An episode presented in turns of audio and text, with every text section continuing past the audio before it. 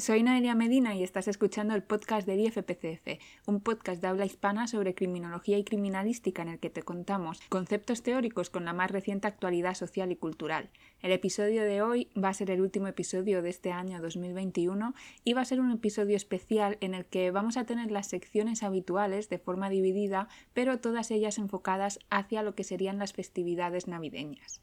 Así que, bueno, os hago un poco de resumen de lo que vamos a tener. Vamos a tener a Fátima Ortigosa en la sección de Química y Toxicología Forense, que nos va a estar hablando de las tasas de alcoholemia al volante. Después vais a tener la sección de Criminología conmigo, en la que vamos a estar hablando de salud mental, Seguidamente la sección de Antropología y Arqueología Física y Forense con Ricardo Ortega, en la que os va a hablar de cómo aumenta la violencia intradoméstica, podríamos decir, en estas fechas. Y para cerrar tendremos la sección de Cultura, que es una sección que hace tiempo que por unas cosas u otras vamos dejando de lado. Y en esa sección os voy a hacer cinco recomendaciones de películas y cinco recomendaciones de series que están vinculadas de alguna forma a la criminología y que fueron estrenadas este 2021. Así que empezamos empezamos. Os dejo con Fátima.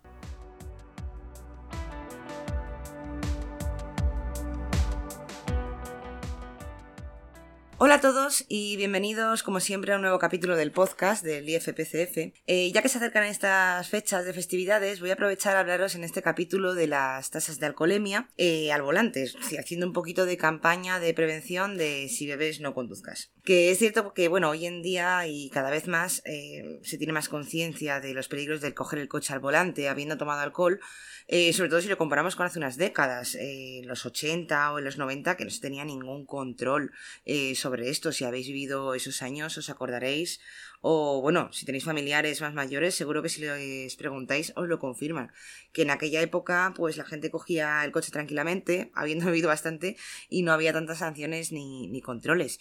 Y ya no solo esto de los controles de alcoholemia, sino que eh, en general pues la población estaba menos concienciada de lo que podía suponer coger el coche habiendo bebido, ¿no? A pesar de que hoy en día sí que tenemos esto pues un poco más presente eh, y se han evitado así miles de accidentes, eh, todavía sí que hay gente que sigue cogiendo el coche, desgraciadamente, Después de beber, ya sea porque le da igual o porque, bueno, no es tan consciente de la gravedad de, las consecuencias que puede acarrear esto. Y la razón que más suele ser es porque se cree lo típico, ¿no? Que con dos o tres cervezas, pues no das en el control, ¿no? Tema del que vamos a hablar ahora por un lado, con cuánta bebida puedes dar positivo en un control de alcoholemia, y por otro lado, porque la gente que suele hacer esto de conducir bajo los efectos del alcohol, eh, normalmente es porque tiene esta falsa seguridad, ¿no? De decir, no, si yo mm, y me conozco y como eh, no voy borracho o perdido, pues no pasa nada, ¿no? Que, que, vale, que no vas completamente pedo, pero obviamente pues a pocos efectos del alcohol que tengas mm, no vas a tener los mismos reflejos y esto todo el mundo lo sabe. Mm, pero en ese tipo de conductores pues siempre eh, está principalmente esto, ¿no? Esta falsa seguridad. También otra es el falso mito de, nada, me tomo una copa, dos cervezas o lo que sea, ¿no? Y luego me doy un paseo y o la tercera ronda me tomo una Coca-Cola y ya está, y se me pasa tranquilamente y luego no doy positivo en el control. Otra mentira grande que también os quería comentar en este capítulo, desmontar un poco este falso mito eh, que, es, que vamos, de que se pasa eh, un rato, pues ya estoy bien y los efectos del alcohol se me van y no, y no voy a dar positivo, ¿no? Ahora, ahora contaremos cuáles van a ser estas tasas y, bueno, y qué gran mentira es esto, ¿no?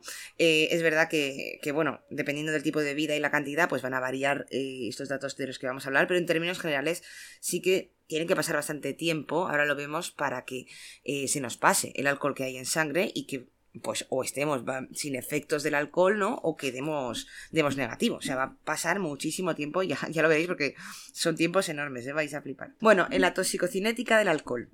Vamos a empezar un poco por cómo se elimina este etanol, en concreto, bueno, claro, el etanol, que es el alcohol presente en las bebidas alcohólicas, pues entre un 2 y un 10% se va a eliminar sin metabolizar a través de la respiración, a través de, la orina y del sudor. Esto lo que nos permite es determinar indirectamente la alcoholemia.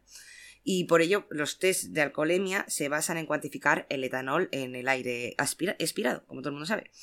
Eh, porque es, pues como os he dicho, una vía de eliminación del alcohol sin metabolizar. Bueno, pues aquí viene lo interesante. La velocidad de eliminación del etanol es aproximadamente de 100 miligramos por kilo eh, por hora, ¿vale? Aclaración, estos son datos toxicológicos, ¿vale? Que siempre se toman para una persona adulta de un peso promedio de unos 70 kilos, o sea que, tampoco hay que tomarlo al pie de la letra todo eh, literal, ¿vale? Estas cifras siempre van a depender de las particularidades individuales del metabolismo de cada uno, ¿no? Del cuerpo de cada uno. Entonces, bueno, la cifra va cambiando, así que lo vamos a tomar como un dato aproximado, ¿vale? Que serían 100 miligramos de etanol por eh, cada kilo de la persona a la hora. ¿Y eh, en qué se traduce esto? Pues en unos 8-12 mililitros a la hora lo que se está eliminando. Esto, como veis, es poquísimo. O sea, mm, sabéis lo que son 12 mililitros, es que es una cantidad eh, irrisoria. Y estamos hablando de que se elimina cada hora, o sea, en un tiempo pues muy extendido, en un tiempo muy largo. Eh, vamos a hablar del alcoholímetro, el alcoholímetro típico que usan los agentes y fuerzas de, y cuerpos de seguridad del Estado en los controles de alcoholemia. Em, que se puede adquirir también, bueno, de manera particular, además. O sea, yo me acuerdo eh, que se puso de moda, pues era como unos 10 años, más o menos, que hubo un boom de los alcoholímetros y en mi familia todo el mundo tenía uno. Y me acuerdo porque fue la época en la que empecé yo a salir un poco, bueno, tener edad para salir y para beber, ¿no? Pillarme mis primeras borracheras con los amigos, no vamos a mentir. Y bueno, mis padres se compraron uno. Me dijeron que para ellos, para ver si podían coger el coche o no. Pero alguna vez sí que me amenazaron con, con que, bueno, que a la vuelta cuando vengas así un poco tal, con los ojos vidriosos, pues te hacemos soplar el aparatito. Que es verdad que luego nunca lo hicieron, pero oye, y un poquito de miedo en el cuerpo sí que, sí que me metían. Pues lo, se puede adquirir particularmente hoy en día también, el alcoholímetro, y bueno, pues sirve un poco también de prevención, ¿no? Para ver si vas a dar positivo o no, no sé, si, si te interesa, ¿no? ver un poco el, el alcohol de expirado. Y, bueno, pues ¿cómo funciona eh, este alcoholímetro? Pues lo que hace es cuantificar, eh, como todo el mundo sabe, la cantidad de alcohol en el aire expirado. Esto se hace mediante una correlación del alcohol presente en la sangre en ese momento. O sea, la concentración de etanol en sangre está equilibrada con la concentración en aire alveolar en una proporción de 1-2000. Esto quiere decir que el etanol presente en 2.000 mililitros de aire expirado equivale al que hay en un mililitro de sangre arterial. Por ejemplo, una concentración de 100 miligramos litro en sangre corresponde a 0,05 miligramos en litro de, aire expirado. En este resultado es el que va a marcar el alcoholímetro, es decir, si el alcoholímetro marca 0,1, se está refiriendo a que hay 0,1 eh, miligramos litro de alcohol en aire expirado, lo que corresponde a 0,2 gramos litro en sangre. Cuidado aquí con las unidades porque en el aire son del orden de miligramos y en sangre es del orden de gramos.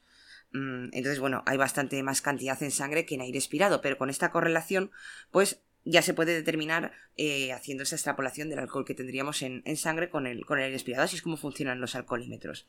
Bueno, ¿y cuáles son las tasas de alcoholemia permitidas y sancionadas? ¿Vale? Vamos a mm, recordar un poco esto por si alguno está un poco perdido y no lo sabe. Yo voy a hablaros de las de España, que son las que conozco. Mm, como sé que nos escucháis desde otros países, pues supongo que cada uno tendrá sus límites y sanciones, pero es que yo no me conozco todas. Entonces, las que yo sí que me sé son las de España Así que bueno, podéis comparar aquí un poco. Eh, bueno, la tasa de alcoholemia máxima permitida aquí en España estaría para 0,25 lo que marca el alcoholímetro, es decir, 0,25 miligramos litro de aire expirado. Esto corresponde a 0,5 gramos mm, por litro en sangre. Esto para conductores generales. Ya si somos noveles o profesionales, eh, la tasa de alcoholemia es menor, es decir, 0,15 sería lo permitido, 0,15 miligramos litro, lo que corresponde a 0,3 gramos litro en sangre.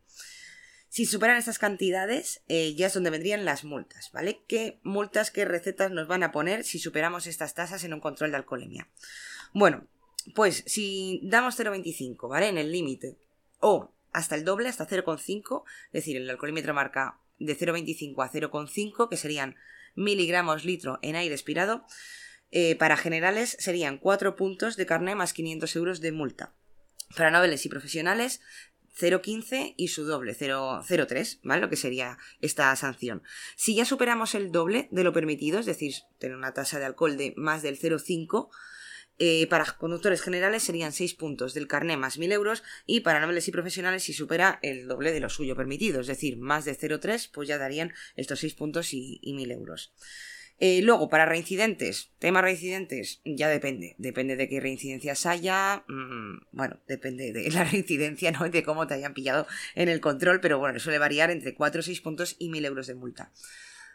Hasta aquí son eh, va por la vía administrativa, o sea, son sanciones administrativas, es decir, no va a ir todavía por lo penal. Va a ir por lo penal cuando la tasa de alcohol supere los 0,6. Y ya vamos a ver a continuación que os voy a dar unas, vamos, algunas nociones de con cuántas bebidas se dan, qué tasas, que se alcanza enseguida este 0,6. O sea que tampoco penséis que este 0,6 para entrar por la vía de lo penal en las sanciones se alcanza, eh, pues yo qué sé, bebiéndote hasta el agua de los floreros. Es que se alcanza bastante, bueno, sí que tenéis que beber un poco, no, pero, pero se alcanza con mucha facilidad. Bueno, pues si superamos esto, eh, ya como entra por la vía de lo penal, depende mucho del caso en concreto, depende de la situación, si es un control habitual de alcoholemia, si el conductor pues estaba, eh, no sé, estaba conduciendo de aquella manera, ¿no? Si ha habido un accidente, si no lo ha habido, ¿no? Dependiendo ya de cada particularidad del caso, las sanciones pueden ser de una prisión, prisión de 3 a 6 meses o multa de 6 a 12 meses o trabajos a la comunidad de 30 a 90 días con la retirada del carnet, todo ello de que puede variar entre 6 meses a, a uno, un año, 4 años incluso puede llegar. Todo esto por la vía, por la vía penal. Y bueno, eh, la pregunta del millón, ¿con cuánta bebida alcohólica damos estas tasas? Pues aquí hay una diferenciación entre hombres y mujeres. Ya estuvimos eh, hablando un poquito de esto en un capítulo anterior en el que contábamos, me parece que era en el de la resaca, que contábamos, eh, también estábamos desmontando un poco de los mitos del alcohol y contábamos que por la diferente proporción de grasa-agua entre mujeres y hombres, pues el alcohol se iba a distribuir de, de manera distinta, siendo más lenta esta distribución en general en mujeres.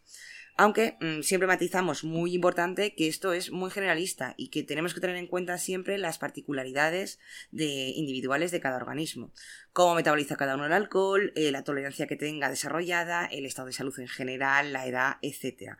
Es decir, hay que tener en cuenta siempre la individualidad de cada metabolismo y de cada organismo de cada uno. Pero en términos generales, como el cuerpo de las mujeres distribuye más lento el alcohol, pues las tasas de alcoholemia van a variar eh, en función de esto y van a ser diferentes para hombres y mujeres. No las sanciones, ¿vale? Ojo, las sanciones igual, pero estas tasas, este aire expirado, pues va a ser diferente, porque la mujer lo va a eliminar más lento, los hombres lo eliminan más rápidamente, por tanto, van a dar en general menos tasas de alcohol con la misma bebida. Ya os digo, esto es muy general porque mm, dependiendo del, mm, del, individuo, dependiendo del metabolismo de cada uno, pues yo mm, puedo tomarme dos cervezas y, y, no dar tanto, no llegar al límite y pues un compañero mío, hombre, se tome una cerveza y que ya llegue al límite, porque tiene otro tipo de metabolismo. O sea que esto no os lo toméis, como digo, eh, al pie de la letra, los, las cifras y los datos que voy a dar. Os hemos dejado, de todas formas, eh, unas tablas que ya repito que son datos orientativos y con estas cifras, ¿no? Y además os lo he puesto como con colores, que es muy visual porque, bueno, ahora mientras os lo estoy contando, pues os podéis quedar con algún dato, pero es mejor tenerlo de manera visual y oye, así lo podéis consultar cuando queráis, en plan de qué bebidas y con cuánto es más probable que vaya a dar positivo o, no vaya a dar positivo.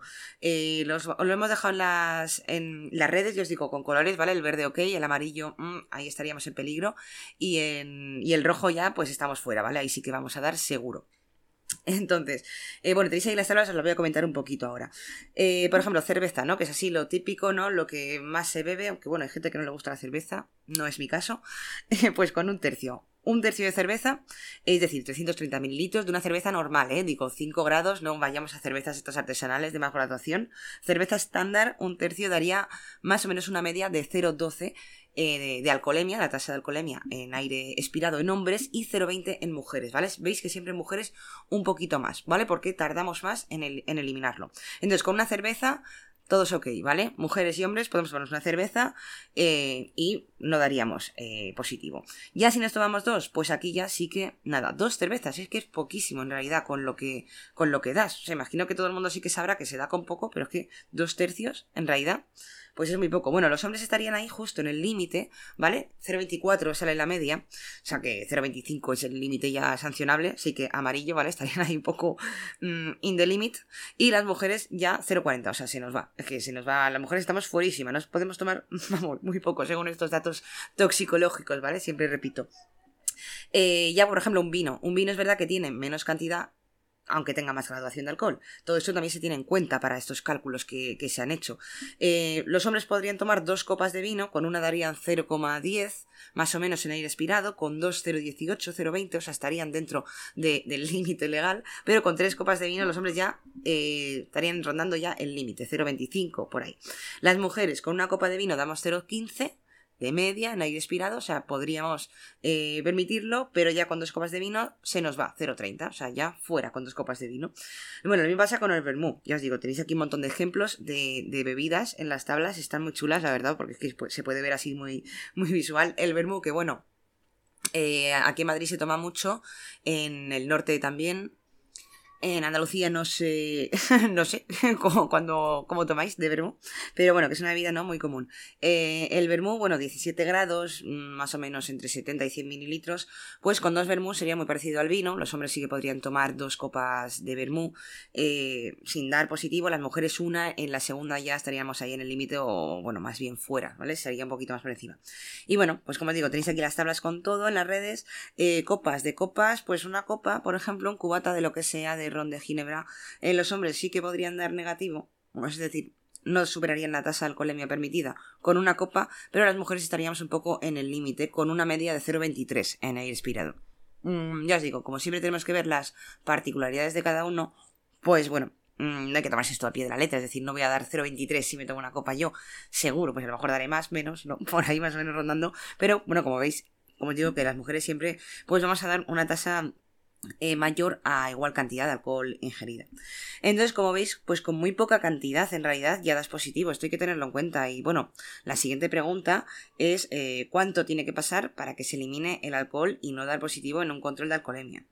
Eh, lo que he comentado antes, que la velocidad de eliminación de alcohol es muy, muy lenta. O sea, para que hagáis una idea, con estos datos que os he dicho, con una alcoholemia de 0,25, el límite de dar positivo, se tardan dos horas en que baje a cero. Es decir, con dos cervezas en hombres o una en mujeres, o una copa en mujeres, tendríamos que esperar dos horas, ¿vale? Pero es que con tres cervezas, donde la alcoholemia aproximada es de 0,304, ya habría que esperar cuatro o cinco horas, ¿vale? Para que, que, se nos baje a cero. Es decir, que tres cervezas en realidad es que es nada. Lo mismo ocurre con dos copas. Por ejemplo, el hombre en hombres o tres vinos en mujeres, que pueden alcanzar esos niveles de 0,304.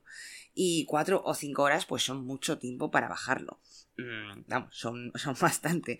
Eh, ya si estamos hablando de cantidades más altas, ¿no? De tasas de alcoholemia tipo 0,6, que se alcanza con cuatro copas en hombres o con tres en mujeres, por ejemplo, pues serían ocho horas de eliminación. Es decir, ya entraríamos un poco en lo penal con cuatro copas, ¿vale? O tres incluso podríamos llegar en, el caso de, de, mujeres y ocho horas hasta que se eliminen. Es decir, que si yo me voy de copas y me doy una vuelta a la manzana o me espero un rato, una hora, mmm, no, voy a dar positivo igual, ¿vale? Y puede que quede mucho. Eh, es decir, pues eso, un tiempo muy largo. Esto no es una regla de tres, ¿eh? ¿Vale? Todo esto no va creciendo em, en regla de tres, sino que va creciendo de manera exponencial, ¿vale? Así que tampoco hagáis cálculos erróneos, ¿vale? Es verdad que, bueno, eh, al estar hablando de cantidades mayores de alcohol, pues bueno, los tiempos se alargan mucho, ¿no? En plan de 5, 6, 8 horas, pero bueno, aún así, pues es muchísimo, ¿no? Con esto, ¿qué quiere decir? Pues, bueno, lo que os he comentado, que si estamos, dejamos de parar de ver un rato antes y te cambias a beber refrescos, agua o no haces nada, te esperas un par de horas, mmm, y piensas que no vas a dar negativa el contra la alcoholemia, pues, pues no, estás no estás en lo correcto. Mm, tendrás esa falsa seguridad también, pero sí que vas a ir bajo los efectos del alcohol, ¿no? Y bueno, pues sí que podrás controlar entre comillas, pero no va a ser así, ¿vale? Que a mí me hace gracia, porque es que la gente que hace esto, mmm, como que lo estima tranquilamente sin ningún dato científico, ¿no? Ellos dicen, bueno, mmm, yo me he tomado dos copas, pues nada, en una hora y algo en dos ya estoy bien. No, o sea, ¿de dónde se sacan estos datos? Mm, se los inventan, ¿no? Se lo estiman ellos porque sí, ¿no? Pues no, no son datos reales, son psicológicos, así que por favor.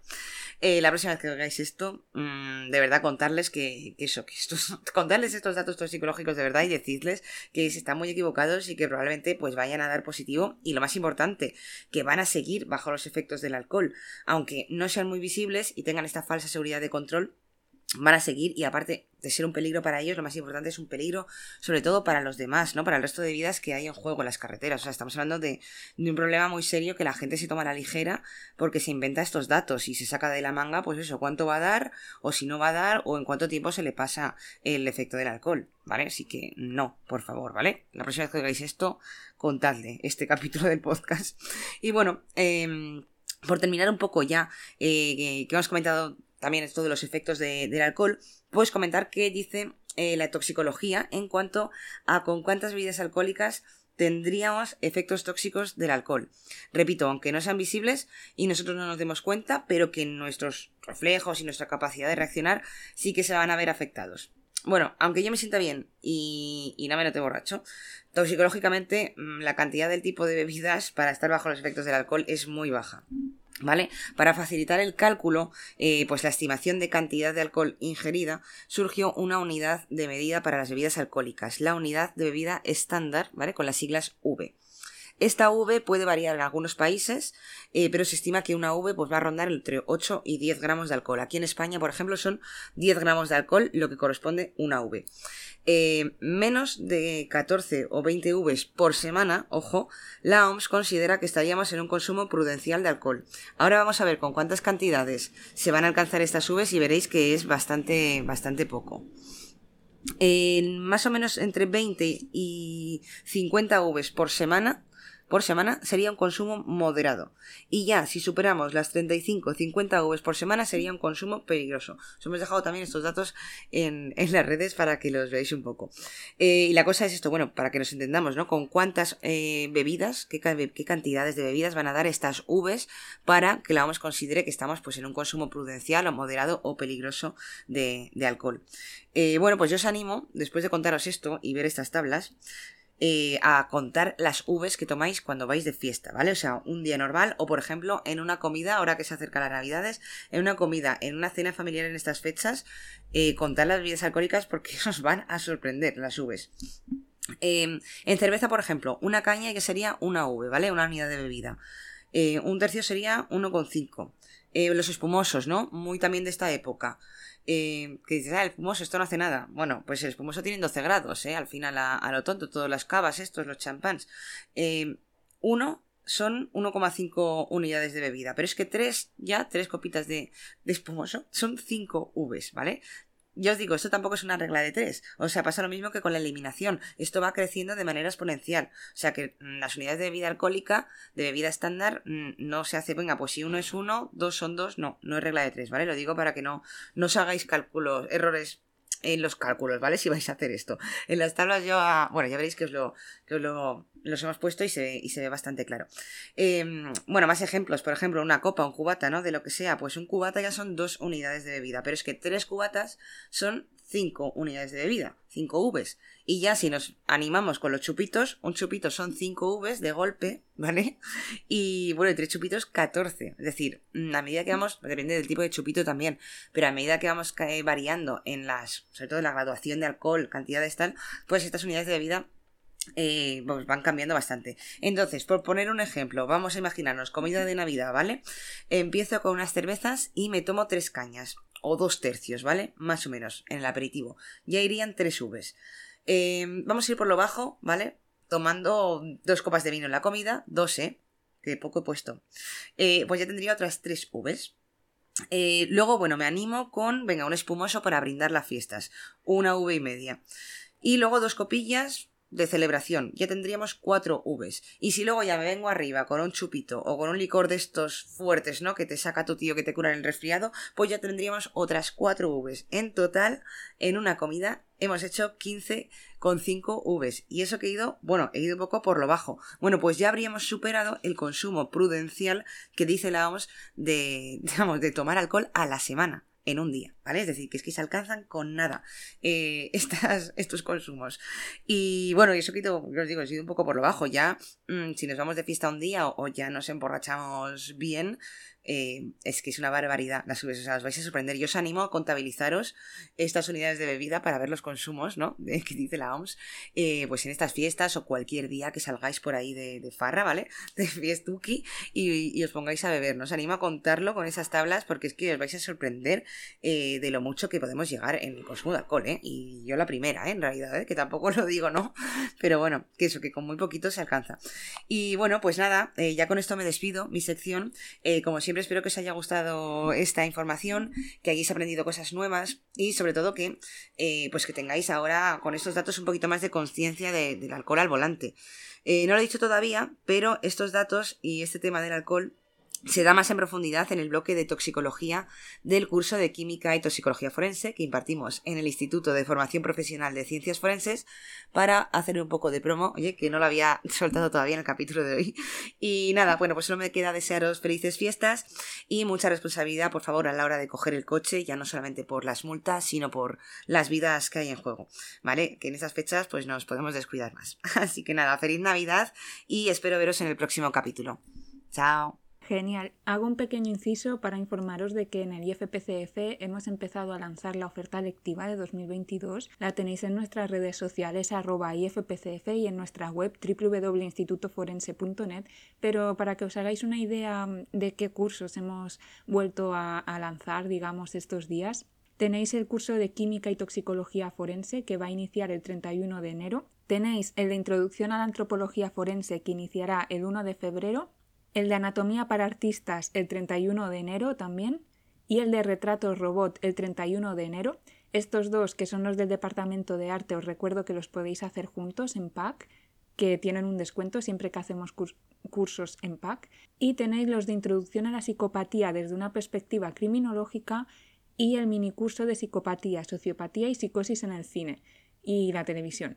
Estos son hasta la fecha los que hemos hecho público, pero en breve, si nos seguís por redes, veréis que haremos público también las fechas del curso de introducción a la criminología, la, del curso también de eh, medidas de seguridad aplicadas al papel moneda y la de algún curso más de departamento de antropología, tipo exhumación de restos óseos o alguno enfocado más hacia eh, piezas dentarias, etc. Si no, cualquier duda también nos podéis consultar. Tenéis el teléfono más 34 por ser un teléfono de España 980 20 86 y el mail del centro contacto arroba institutoforense.es y os informaremos y os orientaremos encantados sobre cualquier tipo de, formación que os interese o si tenéis dudas sobre qué formación hacer, si venís de alguna carrera en específico. De verdad, cualquier duda que tengáis, sin ningún tipo de compromiso, os podéis poner en contacto con nosotros, con el centro.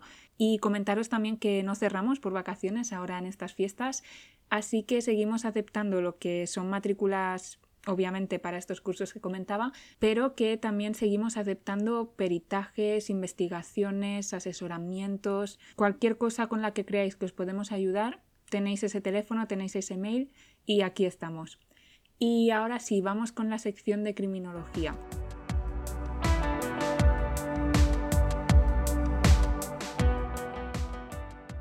Como he dicho en la introducción, vamos a estar hablando de salud mental, pero, eh, ¿por qué vamos a estar hablando de salud mental? Esto viene a raíz de una petición que, de nuevo, recuerdo que por ese mail y por las redes nos podéis hacer llegar peticiones. Una de las peticiones que nos llegó últimamente es si podíamos hablar del duelo en lo que serían Navidades. Quien dice Navidades dice cualquier otra fiesta. El hecho es que cerrar un año ya es un duelo y cuando se junta con, con otro duelo, un duelo más personal que puede ser desde el fallecimiento de un ser querido a la pérdida de un trabajo o de una situación estable, que es algo que últimamente por tema de pandemia estamos viendo mucho. De esto ya estuvimos hablando en un episodio durante la primera temporada, si no recuerdo mal, al inicio del confinamiento ya estuvimos hablando del duelo.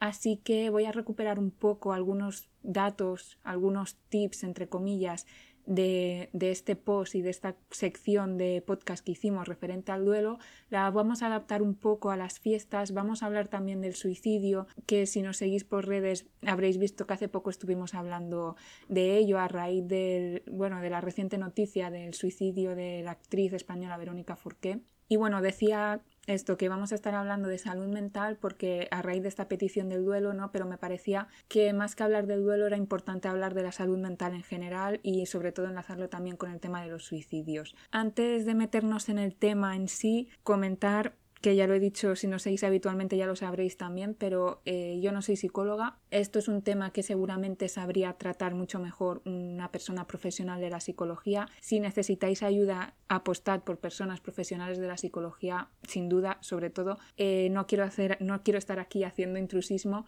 pero si estoy aquí hablando de salud mental, de suicidios, de duelo, etcétera, es porque soy graduada en criminología, pero mi formación la fui encaminando hacia la biología y la psiquiatría criminal, la psicología criminal. Entonces, algo sé, a lo que voy es a decir esto, que, que algo sé pero obviamente no estoy capacitada ni para diagnosticar ni para daros cierta información que, quizá en este momento necesitáis, ¿no? Así que de verdad, si sentís que lo necesitáis, buscad ayuda. Que estas secciones que hacemos de vez en cuando sobre psicología, sobre salud mental y similares sean mm, un aviso, digamos, para que busquéis ayuda si lo necesitáis o que os informéis más sobre un tema. De verdad, informaros, y, que no os dé, sobre todo, si, si hacemos esto también es para quitar el estigma que pueda tener el pedir ayuda o el ir al psicólogo. Y dicho esto, vamos a empezar a hablar del duelo. Por si no nos seguisteis en la primera temporada, refrescaros que el duelo es lo que se conoce como el proceso de adaptación emocional que sigue a cualquier pérdida.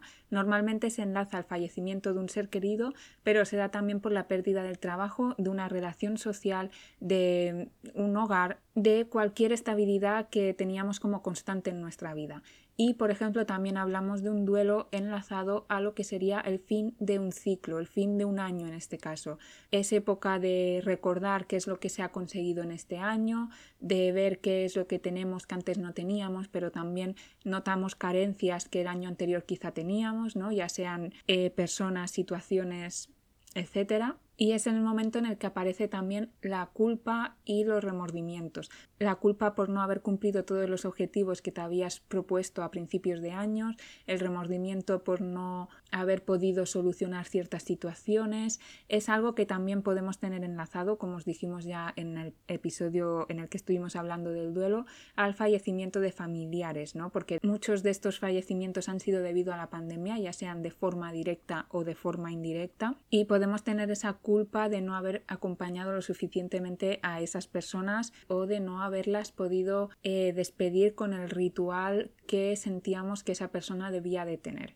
En estos casos es importante entender que es una situación imprevisible, que no podemos manejar y que cada uno, cada una vamos a gestionar de la mejor manera posible en ese momento en el que estamos. Pero lo importante al final es permitirse pasar por todas las etapas del duelo y gestionar este duelo sentándose a reflexionar, a analizar qué es lo que realmente se ha perdido, qué se va a recuperar y qué es lo que vamos a tener que aprender a vivir sin ello, ¿no? O en el caso de las personas, aprender a vivir con la falta de estas personas. Para ello, una buena idea es hacer listas, hacer journaling, hablarlo con personas de confianza, pero en definitiva darse tiempo y espacio para sentir y expresarse. Y también no descuidar la, la salud física y mental aparte de este duelo ¿no? que, que, tenemos como individuos. Es decir, intentar hacer un esfuerzo por comer en cantidades adecuadas, de forma saludable, combinarlo con algo de deporte, intentar mantener el contacto con otras personas, intentar bajar en los niveles de ansiedad que pueden generar este duelo lo máximo posible para que nuestro cerebro pueda procesar bien la información y, y este proceso. Y tener claro que no van a ser procesos que se vayan de un día para otro. Mm, de hecho, ni siquiera lo harán de forma lineal. Son procesos que tienen picos, subidas y bajadas y, hay que darle mucho tiempo y, no dudar, sobre todo en pedir ayuda, como os decía, profesionales si se consideran necesario. Y sobre estas subidas y bajadas y sobre este proceso que no es lineal, em, es lo que os queríamos comentar también enlazado a las festividades, porque recordaros que no eh, pasa nada por no estar feliz en Navidad o al contrario, aunque estés en un proceso de duelo, puedes permitirte, debes permitirte tener momentos de felicidad y no sentir culpa por estos momentos felices.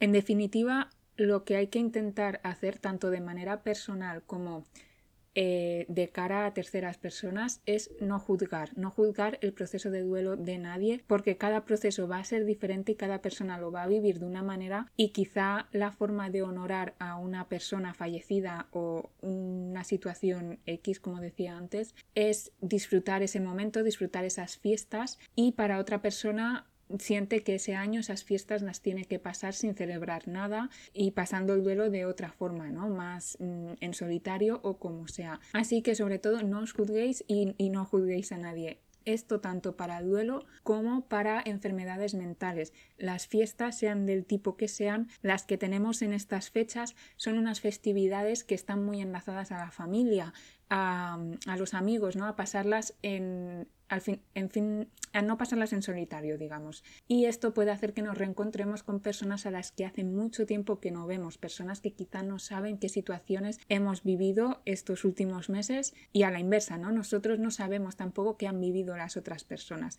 Por lo tanto, hay preguntas, hay comparaciones que pueden hacer mucho daño a la salud mental y tenemos que ir con ojo de que está bien preguntarle a a qué persona, ¿no? O, la forma, no tanto, sino no tanto el qué preguntar, sino el cómo se pregunta. Y sobre todo no juzgar y no compararse.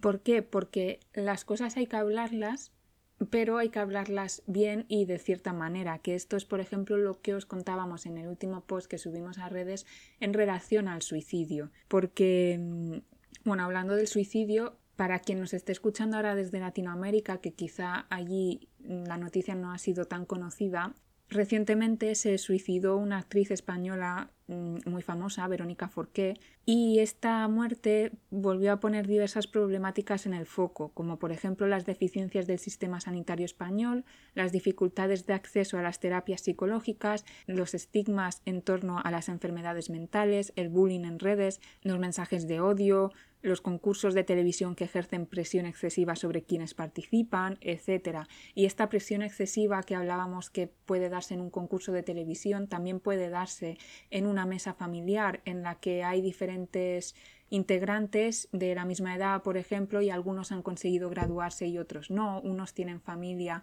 y otros no, Em, eh, un sinfín de situaciones que dan pie a comparaciones que puede hacer que nos autojuzguemos o que se nos juzgue directamente. Entonces esto es lo que hay que evitar, esta competitividad entre individuos. Y esto se consigue creando espacios seguros en los que hablar de salud mental en general porque aunque cada vez somos más conscientes como sociedad de la importancia de hablar de la salud mental y cada vez hay más profesionales y personalidades con influencia hablando de ello, es cierto que todavía esto, esto se da, digamos, en redes sociales, YouTube, podcasts, en plataformas que están enfocadas a un público joven, ¿no? Quizá la población joven es más consciente de estos problemas, pero mm, todavía eh, seguimos teniendo un gran vacío en los medios convencionales, es decir, en televisión, en la prensa escrita, en la radio pública, ¿no? Y, son los medios que eh, llegan a una población más envejecida que pueden ser los que juzguen a una población más joven, que son donde realmente estamos viendo últimamente que tenemos el foco de problemas en cuanto a suicidios y salud mental en general. ¿Y por qué no se habla lo suficiente en estos medios convencionales de lo que serían suicidios en específico, ya más allá de la salud mental, que también es verdad que se habla poco? Básicamente es por una razón histórica, porque hace unos años se descubrió y se, descubrió, mm, se analizó y se le puso nombre a lo que hoy conocemos como el efecto Werder, que es un efecto por el cual se considera que las noticias sobre suicidios en los medios motivan más suicidios. El nombre se lo puso un sociólogo, David Phillips, que es autor de un estudio que demostró cómo el número de suicidios se incrementaba entre 1947 y 1968 en Estados Unidos y Gran Bretaña al tiempo de que se publicara alguna noticia relacionada con los suicidios, siendo el incremento proporcional al alcance de la noticia y mayor en las zonas cercanas al primer suicidio. Es decir, se producía un suicidio en un lugar X y de forma concéntrica se producían más suicidios en las rodalías de este primer, de este primer suicidio. Y bueno, como curiosidad, contaros que el nombre de efecto Werder viene dado por la novela Las penas del joven Werder, que es una novela publicada en 1774 en la cual el eh, Werder, el protagonista, sufre por amor hasta el punto de decidir quitarse la vida. Y este trágico final motivó un número significativo de jóvenes de la época a suicidarse y de formas similares a las de este personaje. Es decir, se produjo ya un efecto de contagio. Se publica un libro en el que una persona se suicida por X motivos, una serie de personas que están en esta situación ven como una posible salida este suicidio. Además, se considera, esto es importante, que el efecto se incrementa y sobre todo en jóvenes cuando se suicida una figura pública. Es decir, cuanto más repercusión tiene la persona que se suicida, más puede ser el efecto Werder. Pero, em, bueno, ahora entraré más en detalle en esto. Deciros que hoy se conoce que este efecto no es un efecto que pase siempre. A nivel histórico tenemos casos que sí han seguido este efecto, como por ejemplo la epidemia de suicidios que se produjeron tras el suicidio de Marilyn Monroe en 1962 o el de Yukiko Okada en 1986 en Japón. Y em, en contraposición, como os decía, no es algo que pase siempre, tenemos el caso del suicidio de Kurt Cobain, el vocalista de Nirvana, que en 1994 se suicidó y el caso ha sido objeto de estudio en diversas investigaciones porque en lugar de producir un efecto contagio produjo una disminución del número de suicidios y un aumento de las llamadas a los centros de ayuda. No solo no se produjo un efecto contagio, sino que tuvo un efecto protector. Y se cree que este efecto protector en su momento vino dado porque se dieron una serie de situaciones a la vez. Por ejemplo, no se dieron en su momento detalles de la carta de suicidio, es decir, no se glorificó el acto. El método utilizado también era un método aparatoso y de difícil acceso para la media de edad de sus seguidores y el tratamiento en la prensa, porque fue una de las primeras noticias que fue acompañada del teléfono de ayuda, del teléfono de la esperanza y de señales de alerta. Y a la par que el efecto Werder tenemos también a los centros y asociaciones para el control y prevención de enfermedades que a raíz de los múltiples estudios que confirmaban esta relación entre la publicación de noticias sobre suicidios y el incremento de los mismos, decidieron elaborar una serie de directrices que incluían, por ejemplo, evitar hablar de cualquier elemento personal que pudiese inspirar compasión al lector cualquier dato con el que terceras personas se pudieran identificar y cualquier mensaje que sugiriera que el suicidio es una salida eficaz a los problemas. Y gracias a ello, en 1987, en lugares donde se habían estado publicando estas recomendaciones, como por ejemplo Estados Unidos, la cifra de suicidios disminuyó notablemente. Pero, ¿qué pasa con esto? ¿no? Es por qué hoy no hablamos de suicidios. Mm, la prensa es consciente de este posible efecto contagio y de que no contar ciertos datos puede evitarlo. Así que al final lo que esto conlleva es no saber a ciencia cierta cómo dar la noticia. Así que al final acaban no dándola.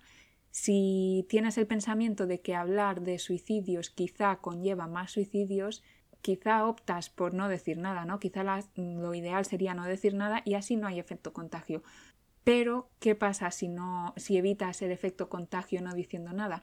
Pasa que los jóvenes, las personas, o ya no solo los jóvenes, la población en general no tiene referentes en los que volcarse cuando tiene ideas suicidas. Se considera una persona extraña, digamos, eh, alguien sin cura mm, no tiene salida, ¿no? Su situación. En cambio, si hablas en los medios de cómo sí se puede salir de eh, tener ideas suicidas, cómo puedes recibir ayuda, cómo puede ser una situación que tenga otra solución que no sea la muerte, ahí es cuando tienes el efecto protector. Y porque es cierto que no es necesario que se hable de cada caso de forma individual por respeto a la intimidad de las familias, obviamente, pero hay que hablar de cifras, de causas y de soluciones, como os decía. De hecho, desde hace ya unos años, la OMS considera que hablar en condiciones del suicidio en los medios no solo no tendría un efecto contagio, sino que tendría un efecto protector y recomienda la información responsable para reducir los comportamientos suicidas. Esto quiere decir hablar del suicidio, pero evitando el lenguaje sensacionalista, la morbosidad, la superficialidad, las fotos o las descripciones detalladas del método o, como ya se ha comentado, presentar el suicidio como la solución a un problema y a cambio normalizar el pedir ayuda y alertar de los riesgos o las señales de alarma. Y, en resumen, ¿qué conllevaría tratar el suicidio y la salud mental en general en los medios con respeto e información sobre medidas preventivas y alternativas? Por un lado, eliminamos estigmas como por ejemplo se suicidan los débiles o ir al psicólogo es de locos, etc. También se comprende como sociedad que cualquiera puede sufrir una enfermedad mental, se potencia así la empatía y se disminuye el bullying y los mensajes de odio. Si tú piensas que a ti también te puede pasar, no vas a meterte con una persona a la que le está pasando. A su vez, se hace conocedora a la población de cómo las enfermedades mentales sí pueden tener cura, de cómo hay tratamiento y de cómo estos tratamientos sí funcionan. Esta información, por cierto, hago aquí un pequeño inciso, tiene que ir acompañada de un buen sistema eh, sanitario que permita el acceso a la población a, a lo que sería la psicología y la psiquiatría. Si hablamos de salud mental en los medios, también conseguimos que el entorno de las personas con enfermedades mentales aprenda a sobrellevar la situación y pueda motivar y no negar, que es algo que pasa mucho, la ayuda psicológica. Evitamos que, por ejemplo, un padre le diga a su hijo esa depresión es una tontería o no, tiene, no te pasa nada. Los típicos comentarios, ¿no? El infravalorar una situación mental que pueda estar pasando una persona joven. O pasa mucho también con, los hombres, ¿no? Con la figura de hombre de la casa, también enlazado a lo que serían los roles de género eh, estipulados. Que aunque cada vez los tenemos menos marcados, seguimos viviendo en una sociedad en la que hay personas que tienen muy inculcado el eh, soy el hombre de la casa, eh, tengo que ser fuerte, no puedo sufrir una enfermedad mental, no puedo pedir ayuda, ¿no? Porque se darían cuenta de que eh, soy débil, entre comillas, mentalmente. Volvemos al primer estigma que comentábamos. Ya más allá de las familias, también puede ser, o el entorno cercano, también puede ser la propia persona la que al leer y al verse representada en los medios em, se sienta comprendida, apoyada y motivada a pedir ayuda psicológica y se normalizan y motivan hábitos de vida saludable como pueden ser llevar una alimentación equilibrada, eh, meditar, mm, hacer ejercicio, eh, salir a pasear por el campo, hacer yoga, etcétera, que pueden ser actividades que sean protectoras en cuanto a la salud mental y se ponen en alerta otras situaciones como pueden ser el sedentarismo, la explotación laboral, el ser víctima de abusos, la falta de recursos, etcétera, que pueden conllevar un riesgo para la salud mental. Así que, en definitiva, resumiendo, en estas festividades en las que vamos a tener contacto con muchas personas a las que hace tiempo que no vemos o personas que incluso no conocemos, tengamos empatía tanto con nosotros mismos como con los demás. No sabemos en qué situación está la otra persona. Así que eh, no, juzguemos, no nos juzguemos a nosotros mismos y no tengamos miedo a pedir ayuda si la necesitamos. De hecho, os dejamos el teléfono de la esperanza en España que está disponible 24 horas por si necesitáis hablar con alguien de, de este tema. El teléfono es 717 003 717 y desde cualquier país que nos estéis escuchando, una simple búsqueda en la red os va a dar los teléfonos de ayuda. Si necesitáis que os facilitemos algún teléfono por redes, también os podéis escribir por privado sin ningún tipo de problema. Y os dejo con la sección de Ricardo.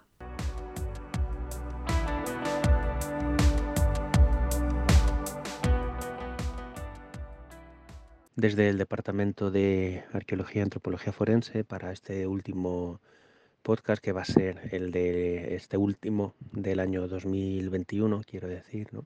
Vamos a hablar de lo que sería un el aumento significativo que supone eh, los hechos violentos, sobre todo dentro del marco doméstico, en las eh, en, las inmediaciones, ¿no? Durante las vacaciones, ¿no? Tanto que puede ser de verano, por supuesto, pero también las de Navidad que van a estar, que van a ser lo que vamos a hacer las próximas semanas, ¿no? Eh, un aumento de la convivencia con familiares, con amigos, etcétera, etcétera, que como bien sabéis, ¿no? Cada vez que, que aumenta el tiempo de convivencia con respecto a, a las personas, ¿no? Aumenta también la posibilidad de que existan roces entre sí con el, y puedan terminar derivando pues en discusiones, en peleas y en el y en el y en último término ¿no? en, en, hechos más complejos ¿no? como pueden ser en, asesinatos. Eh, durante los últimos años eh, bueno, de, mi, de mi carrera y cuando inicié el primer máster estuve trabajando de, de traducción simultánea para el Ministerio de Interior, para, eh, para la Oficina de Denuncias. Y además durante los últimos meses estamos trabajando a nivel internacional con una serie de investigaciones respecto a violencia de género.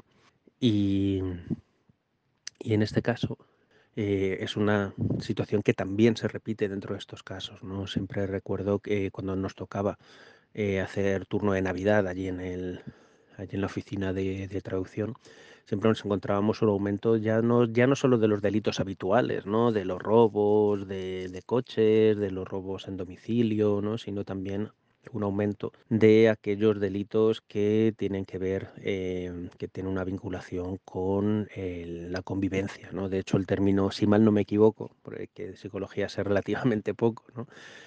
el acuñado es el de, el de saturación convivencial, en el que en el que un aumento de tiempo de, digamos, la exposición, el tiempo de, de convivencia ¿no? de, la persona con un entorno al que, al que quiere, ¿no? al que está habituado y tal, pero no tiene ya estos periodos de escape, por decirlo de alguna manera, ¿no? de reunirse con compañeros, del trabajo, en el trabajo, ¿no? que sale todo de un mismo, de un mismo, del mismo contexto, hace que comiencen a aumentar las tensiones solo por el hecho de solo por el hecho de, esta convivencia. ¿no?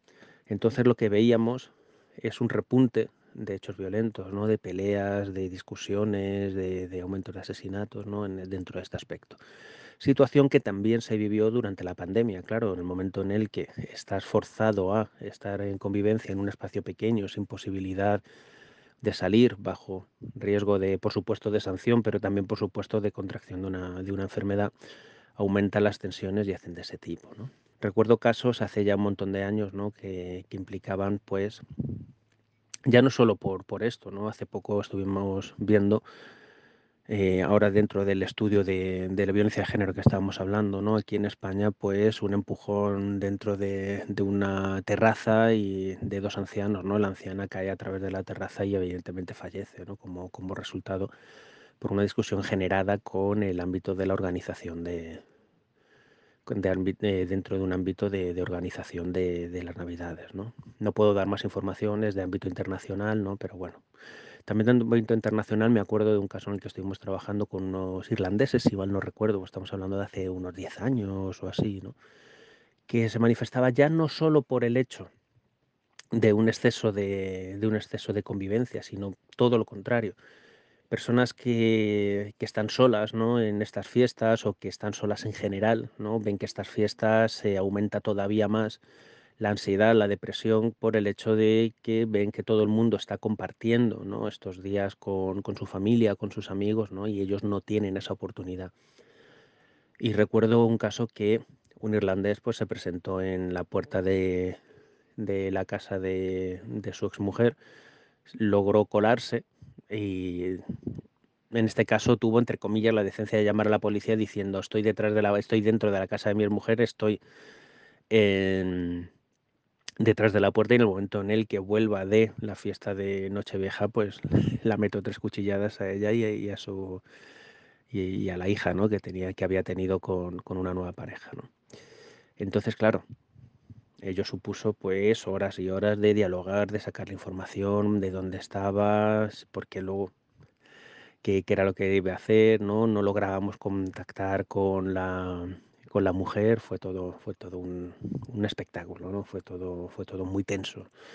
Pero oye, logramos evitar este tipo de asesinatos, pero recordaros, ¿no? Que, que estas fiestas es normal discutir porque tenéis un roce que no tenéis normalmente, porque convivís más horas, porque estáis más tiempo en contacto con gente a la que evidentemente eh, queréis, ¿no? Pero existe, ¿no? Este aumento de, roces y por, y por otro lado, ¿vale? Eh, ver que también existen personas pues que lo pasan mal por eso mismo, ¿no? Por la ausencia de contacto con otra gente dentro también del ámbito festivo, ¿vale? pues me temo que no puedo dar mucha más información pues, por el secretismo de, la investigación que estamos, que estamos llevando, ¿no? Y también por la naturaleza propia de, los hechos violentos, ¿no? Pero deciros eso, ¿no? Que, que por desgracia, ¿no? Como veréis en las noticias seguramente, va a haber un repunte de, de casos y hechos violentos por el mero hecho de un aumento de la convivencia dentro de este margen conocido como saturación convivencial.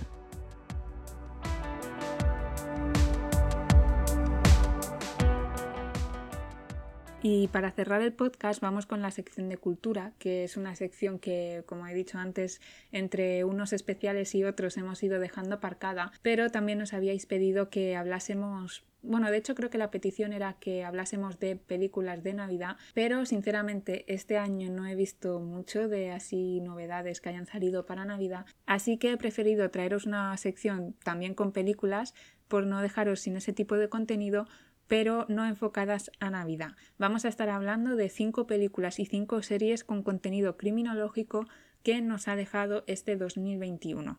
Pero sobre lo de las películas de Navidad, mi recomendación sería que apostaseis por salir de vuestro círculo, de vuestro entorno y busques, buscaseis películas que tratasen otro tipo de eh, festividades, festividades enlazadas a otras religiones, a otras culturas, a otros países, a otros lugares del mundo, para que abramos la mente, digamos, y, y, no nos enfoquemos solo en cómo celebramos esta fecha en mi ciudad o en mi país, etc. Y sobre las cinco películas y cinco series de las que vamos a hablar hoy, os las voy a introducir muy brevemente cada una de ellas para que os entren las ganas de verlas en estas vacaciones si tenéis vacaciones y si queréis que en un futuro profundicemos sobre alguna de ellas o sobre algún detalle de alguna de ellas, ya nos lo hacéis llegar por redes y hacemos un especial más concreto sobre algunas, porque algunas no merecen. Pero bueno, os las dejo así de forma introductoria. La primera de la que os quiero hablar es Palmer, que es una producción que tenéis en Apple TV. Es película, empiezo por las películas. Y Palmer, que de hecho es una película que ya estuvimos hablando de ella hace unos episodios, es un film que se centra en las diversas problemáticas que se dan en una localidad, en una comunidad relativamente pequeña. Tenemos problemáticas como el hecho de salir de la cárcel y haber perdido toda tu estabilidad social, el cómo te reintroduces ¿no? en la sociedad en un pueblo pequeño. Tenemos también problemáticas del tipo de violencia intrafamiliar, tenemos falta de recursos, tenemos eh, soledad en personas ancianas, ¿no? tenemos eh, problemas para definir la identidad de género a edades muy tempranas y un largo etcétera. De verdad que vale mucho la pena verla y, y nos va a dejar indiferentes. La segunda película sería Las leyes de la frontera, que es una producción española de Daniel Monzón y que tenéis actualmente en Netflix, que cuenta el inicio y el desarrollo de la carrera delictiva de un joven en los 70 en la zona de eh, Girona y es reflejo de una sociedad donde las oportunidades, los recursos y las leyes no son iguales para todas las personas. La tercera película es Mediterráneo de Marcel Barrena que es una película que cuenta el origen de la ONG Open Arms y en la película se narra la historia basada en hechos reales de un grupo de socorristas de, esta ONG, ¿no? los inicios de esta ONG, que viaja hasta Lesbos para ayudar a quienes arriesgan su vida huyendo por mar en plena crisis migratoria. Y es una película que mm, he dudado si recomendarla en este podcast porque Actualmente aún la tenéis disponible en cines y que yo sepa no está en ninguna plataforma online. Así que sobre todo si nos escucháis desde fuera de España quizá es una película que os cuesta encontrar. Pero si tenéis la oportunidad en algún momento de verla de alguna forma, totalmente recomendable. Además cuenta con actores como Dani Rubira, Ana Castillo o Eduard Fernández que, que le acaban de dar el toque final y los efectos especiales, también el tratamiento de la imagen vale mucho la pena verla, de verdad, ya más allá de la problemática social que representa. La cuarta película sería SAS Red Notice, que es una película que tenéis en Netflix. En español, si no recuerdo mal, la tradujeron como SAS El ascenso del cisne negro y es una producción dirigida por Benji Merrinson y protagonizada por Sam Hugan y Ruby Rose, que la he querido traer a este podcast porque nos eh, acerca a la psicopatía de una forma poco habitual. Explora la utilidad, entre comillas, que puede tener la psicopatía, el tener rasgos psicopáticos en ciertos contextos, como puede ser el contexto militar o, o el contexto de alta seguridad. Y aborda bastante bien, bueno, lo aborda, que ya es porque es algo muy poco habitual, el cómo convivir con un trastorno de psicopatía, ¿no? Cómo convivir teniendo estos rasgos psicopáticos y siendo consciente de que los tienes y el cómo afecta a tu entorno más directo. Eh, quizá no es la mejor película del año en cuanto a guion, fotografía, además y demás, pero no está mal echarle un ojo porque, em, ya os digo, es bastante peculiar el cómo tratan la psicopatía. Y la última película de la que os quiero hablar es Loco por ella, que también la tenéis en Netflix. Es una producción española protagonizada por Susana Abaitúa y Álvaro Cervantes y dirigida por Dani de la Orden, que es muy interesante porque mediante la comedia visibiliza diversas patologías y trastornos mentales mientras normaliza a la vez el hecho de ir al psicólogo o recibir ayuda psiquiátrica. Así que, resumiendo, como películas tenemos Palmer, Las leyes de la frontera, Mediterráneo, SAS, Red Notice y Loco por ella. He intentado también traeros un poco películas de diferentes géneros, para que veáis que tanto desde una comedia como desde una película de acción, como desde un drama o, o incluso el cine kinky, como es Las leyes de la frontera, podemos abordar problemáticas sociales y hacer llegar un mensaje potente al espectador. Y saltamos a las series con contenido criminológico que se estrenaron este 2021. La primera de las que os quería hablar es eh, Mate, que la tenéis en Netflix.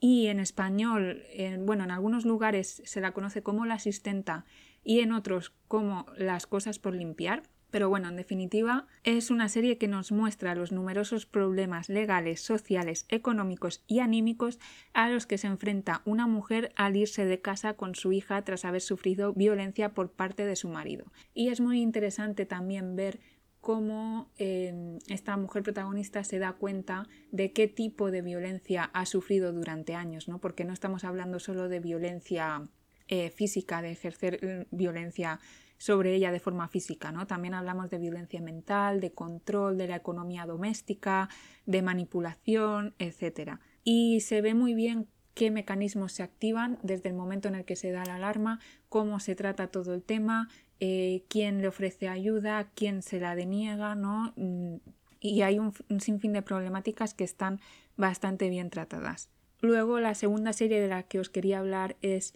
The White Lotus, que la tenéis en HBO Max, que es una serie que visibiliza la interferencia del estatus social y el grupo familiar en las diversas relaciones interpersonales que podemos tener como, como individuos, ¿no? como personas, ya sean estas relaciones amorosas, relaciones familiares, amistosas, laborales, etc.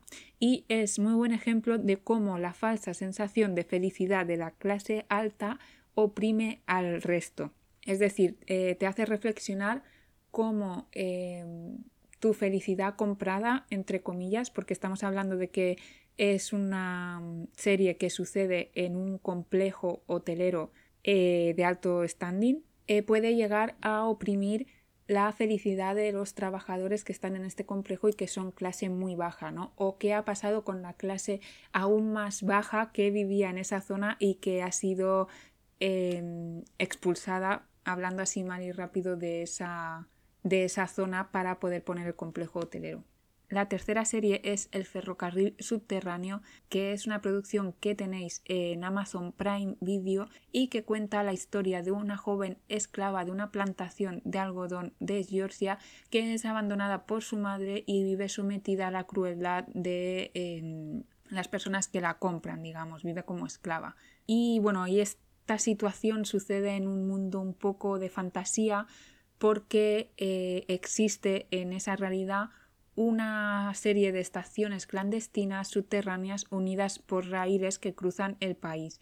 Y entonces los protagonistas de la serie necesitan huir de su situación para llegar a esta red subterránea clandestina que es un poco una metáfora de bajar a los infiernos de la condición humana. Y bueno, tampoco os quiero contar más por no haceros spoiler, pero recomendadísima también. Está basada en un libro, además, que es es bastante reciente, se publicó en 2017, que se llama igual, El, ferrocarril subterráneo, que está escrito por Colson Whitehair y que recibió el premio Pulitzer en ese mismo año, en 2017. La cuarta es una producción de, que podéis encontrar en Hulu, que se titula Dopesick, historia de una adicción, y que es una miniserie, bueno, las anteriores también, de hecho, os estoy recomendando series cortas Em, porque bueno, al, pensar en series que se habían estrenado en 2021, ¿no? Parece que últimamente lo que se lleva es este formato de miniserie, de serie corta. Así que bueno, no ha sido intencionado, pero, pero coincide que son producciones cortitas que os podéis ver en un par de tardes sin problemas. Y, como decía, Dopsic es una miniserie que transporta al espectador a lo que sería el epicentro de la lucha contra la adicción a los opoides que se libra en Estados Unidos. Y lo bueno que tiene esta serie es que aborda esta problemática de adicción desde diferentes lentes. Vemos lo que sería la opinión de la farmacéutica, eh, pero vemos también qué está pasando en la DEA, ¿no? qué está pasando desde el punto de vista del adicto. Pone un poco sobre la mesa, digamos, el hecho de que se considere a Estados Unidos una fábrica de adictos, de que sea el propio sistema el que está provocando que la población sea adicta a ciertas sustancias. Y la última serie de la que os quiero hablar es La Serpiente, que la tenéis en Netflix y que es una serie, es un thriller basado en hechos reales y que cuenta la historia de cómo Charles eh, y Marie-André Leclerc viajaron por Tailandia, Nepal e India entre 1975 y 1976 haciéndose pasar él por comerciante de gemas y ella, bueno, era como su pareja, ¿no? La acompañaba. Y en estos viajes llevaron a cabo una serie de crímenes en diferentes lugares frecuentados por hippies, sobre todo por la comunidad hippie, convirtiéndose ambos en principales sospechosos de una serie de asesinatos de jóvenes occidentales que viajaban al sudeste asiático y, no volvían, ¿no? Y digamos que la historia se les tuerce cuando Herman Knipberg, eh, un diplomático subalterno de la embajada holandesa en Bangkok, casi por casualidad da con esta intrincada red de crímenes desencadenando con ayuda de su esposa Ángela tenemos aquí como dos parejas, una que huye, otra que, que busca, ¿no? A nivel cinematográfico también es, un, es una producción bastante interesante, ya más allá del contenido.